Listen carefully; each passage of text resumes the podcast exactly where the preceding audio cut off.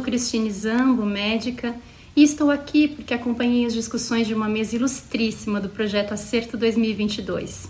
O time de especialistas em terapia nutricional contou com o Dr. Rodrigo Gonçalves, Dr. Paulo Ribeiro e doutora Juliana Tepedino, discutindo o grande desafio de nutrir em UTI quando o assunto é prona, ECMO e VNI.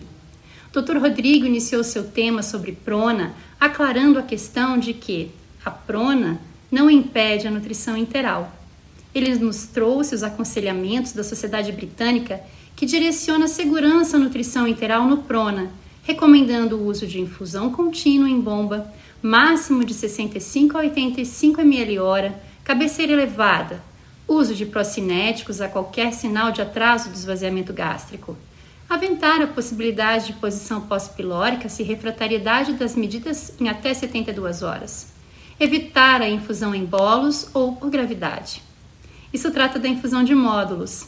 E na impossibilidade de sua infusão, o Dr. Rodrigo nos lembra da possibilidade de aminoácidos endovenosos, pois foi observado aumento da síntese proteica por esta via.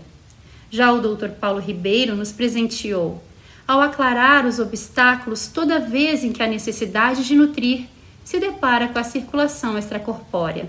Ele nos assevera de que o alcance das metas melhora o prognóstico e que na vigência de ECMO as fórmulas preditivas e de bolso se afastam das necessidades nutricionais reais do doente.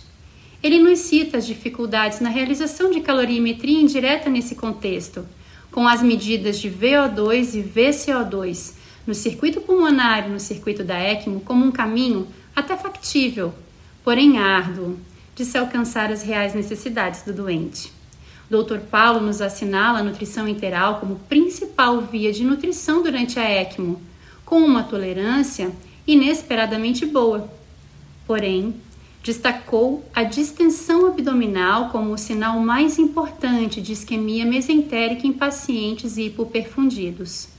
Ele nos lembra de que a nutrição parenteral pode se tornar uma aliada em contextos complexos, salientando a possibilidade de dano à membrana da ECMO com as emulsões lipídicas parenterais. Doutora Juliana encerra a mesa com sua contribuição valiosa acerca do tema terapia nutricional e VNI. Ela salienta de que estes pacientes geralmente se encontram subalimentados e que a desnutrição e a sarcopenia levam a piores desfechos, como mortalidade, morbidade e perda funcional a longo prazo. Ou seja, deixar um paciente em VNI sem se alimentar impacta na sobrevida e na recuperação.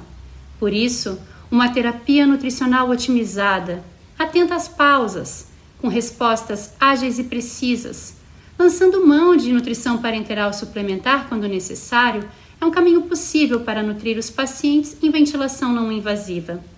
Com esta mesa, podemos sentir a alta qualidade das discussões do projeto Acerto 2022. Por isso, continuem conosco. Informações de alta qualidade para sua prática profissional. Até a próxima!